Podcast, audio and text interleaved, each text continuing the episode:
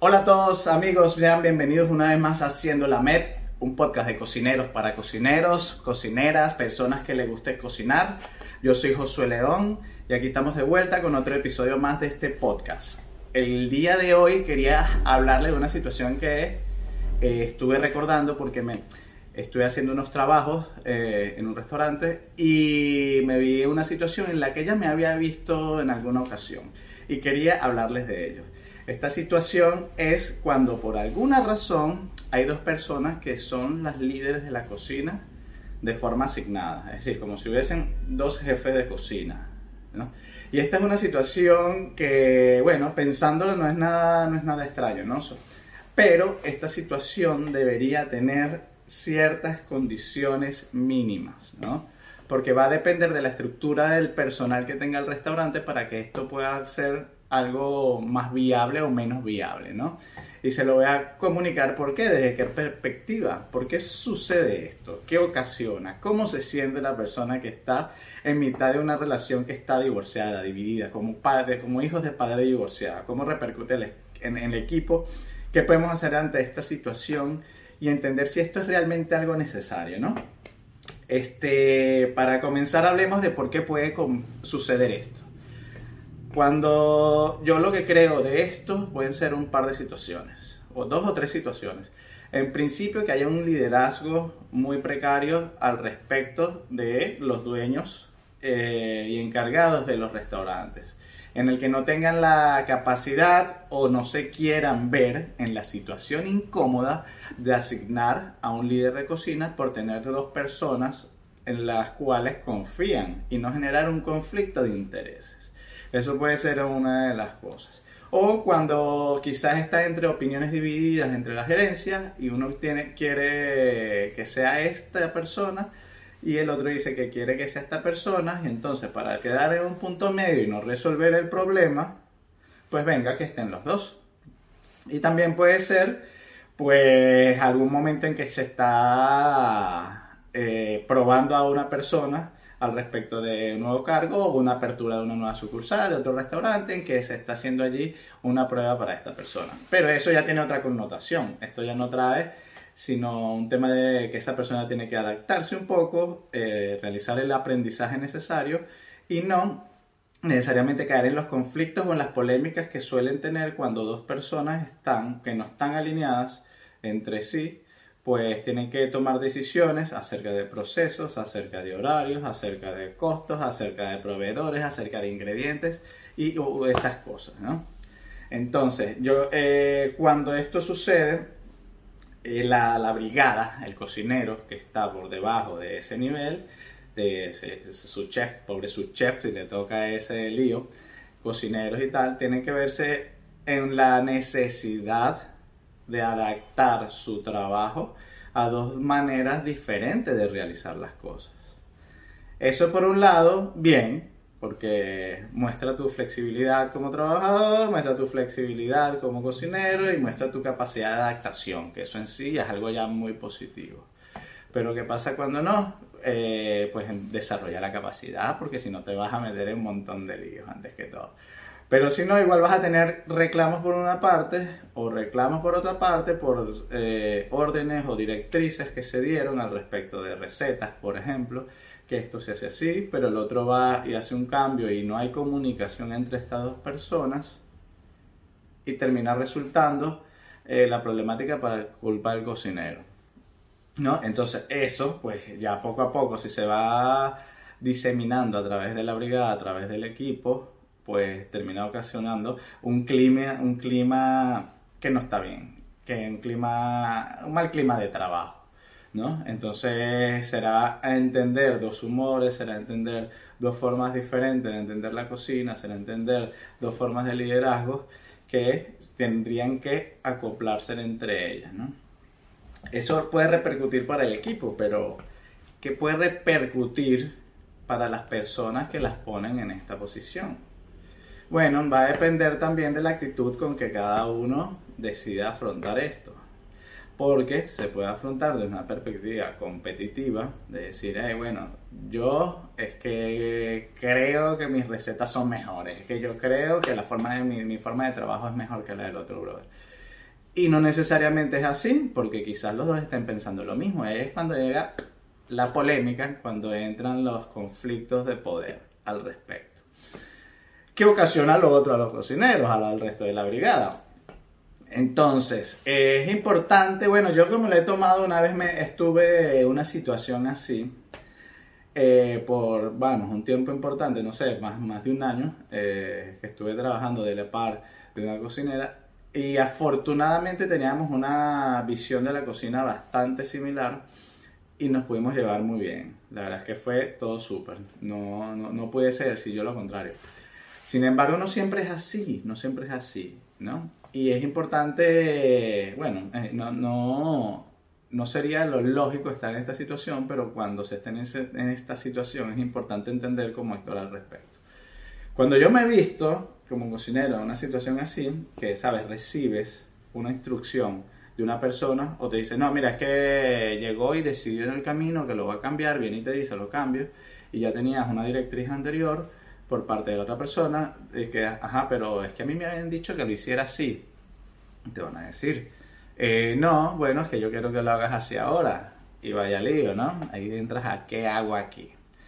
El punto, bueno, yo lo he resuelto pues bueno, yo intentando evitar el conflicto con la persona que me está dando la orden, digo, ok, sin embargo, cuando llega la otra persona que está también en el puesto de autoridad, pues le explico o le digo a quien me dijo, mira, vamos a hablarlo esto para que quedemos de acuerdo los tres y evitar así un malentendido posterior, que luego podrá recaer la responsabilidad sobre el cocinero. No, eso es importante. Mira, loco, eh, me, fulano me dijo que esta receta cambiaba, que ahora se hacía así. ¿Estás claro? ¿Lo sabes? No, bueno, vamos a hablarlo porque yo necesito saber cuál es la forma como lo voy a hacer. Porque es que si no volvemos a lo mismo, quedamos como, como hijos de una relación de divorciado y no es la idea. Esa es una de las formas como bueno, se puede manejar el asunto. Y la, bueno, lo, fundamental sería que tuvieses una receta por escrito. Es decir, mira, esta es la receta, este es el procedimiento y ya queda nada más la parte de eh, supervisión, que también puede variar de persona a persona. Uno puede ser más estricto que otro, el otro puede ser pues más confianzudo y dejar que las cosas fluyan. Pero sin embargo, eh, estás en la tesitura de estar como en dos personalidades, ¿sabes? Que, bueno, cuando está uno hago de esta forma, cuando está el otro hago de esta forma, que es un, algo que, bueno, si bien es agotador, pues una forma de resolver el asunto hasta que esto se solucione. Porque eventualmente se va a solucionar. Eso por lo general, aunque hay, hay casos que, vamos, que sí están comprobados, que sí pueden suceder, que de hecho funcionan, pero funciona por otras cosas que ya veremos. Este, entonces, esto, en estos casos, pues la idea es poder salir adelante hasta que esto se dé por entendido de que, mira, si esto no funciona, esto va a pasar. Porque alguno de los dos, si vienen con sentimientos competitivos acerca de una posición, eventualmente alguno va a llegar y va a decir, mira, que esto ya yo no lo aguanto más, esto no lo aguanta más, y créanme, créanme, que van a ser días de trabajo agotadores y estresantes porque a la medida como se van sintiendo los líderes, eh, los jefes de cocina o, un subchef con tal o cual carácter, eso afecta directamente la forma como se siente la brigada. Directamente.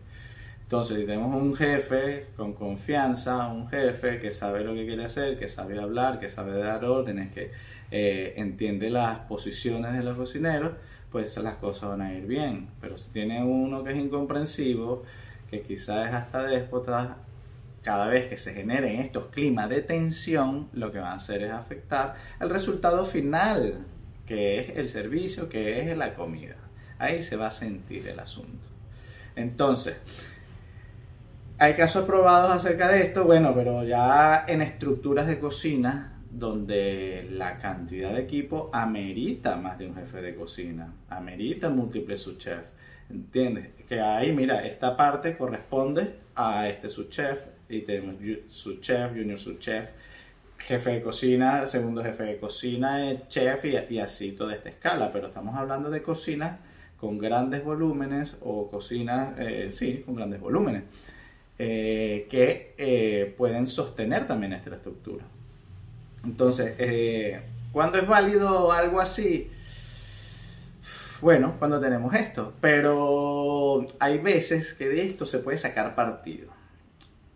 Déjame desarrollar esto, déjame explicar esto. A pesar de que eh, pueda generar momentos de tensión, yo creo que cuando estas dos personas que van a estar al comando de la cocina resultan ser personas interesadas eh, apasionadas, pues eventualmente se van a terminar acoplando. Y cuando se termina acoplando, pues el resultado puede ser hermoso, porque puede haber mucha productividad, porque puede haber mucho espíritu de cooperación de parte de estas personas y porque puede haber, pues, se pueden desenvolver un trabajo de forma sin estrés, de forma tranquila, de forma chill. Ahora bien, cuando es todo lo contrario, pues sálvese quien pueda, porque estas personas lo que van a estar eh, es arrojándose responsabilidades unas a la otra, o quizás hasta metiéndose zancadillas en, el ejercicio del trabajo, para dar a entender que hay uno de las dos, de, los dos patas que no está funcionando. Entonces, eh, eso pues sí, esa es la peor de, de los escenarios.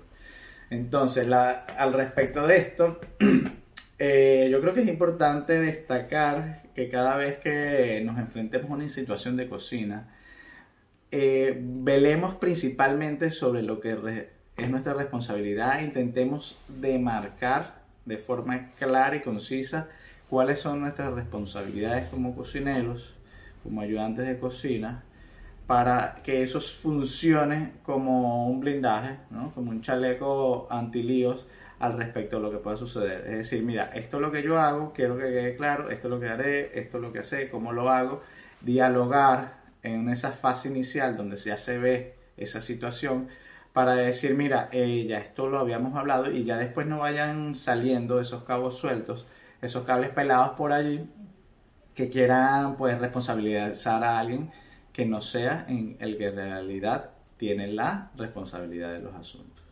Mientras tanto, hay que mantenerse concentrado en cada una de nuestras actividades, eh, tener una competencia interna con uno mismo, haciéndolo cada día mejor, para que de esa manera pues estar concentrado en uno y evitar un poco la atmósfera eh, nociva, la atmósfera tóxica que puede generar alguna de estas situaciones. Particularmente me parece, bueno, sí, de escaso liderazgo poner a dos jefes de cocina a competir entre sí, porque la responsabilidad de evaluar de determinar, ¿no? de mirar, de ir a ver quién es el que debería tener la batuta de una cocina, el ejercer esa potestad de autoridad, esa figura de autoridad, este, pues debería estar bastante claro, debería ser algo que debería estar escrito cuáles son las cualidades a nivel de habilidades, escrito cuáles son las cualidades a nivel de personalidad y a nivel de actitud para el desarrollo de una cocina eh, de, alto rendimiento, de alto potencial. Bueno, esto se lo quería comentar por esta situación que me pasó, cosas que he vivido y por aquí seguimos más en Haciendo la Med, pensando en cocina, disfrutando este apasionante trabajo y queriendo dejarles algo a ustedes para pensar. Así que muchas gracias por escuchar este episodio, por verlo en YouTube. Si no estás suscrito a YouTube, por favor, ve y suscríbete a YouTube escuchen en Spotify, síguenos en redes sociales, arroba espacio.conversa, apoyar este bonito proyecto y muchas gracias a todos y adiós.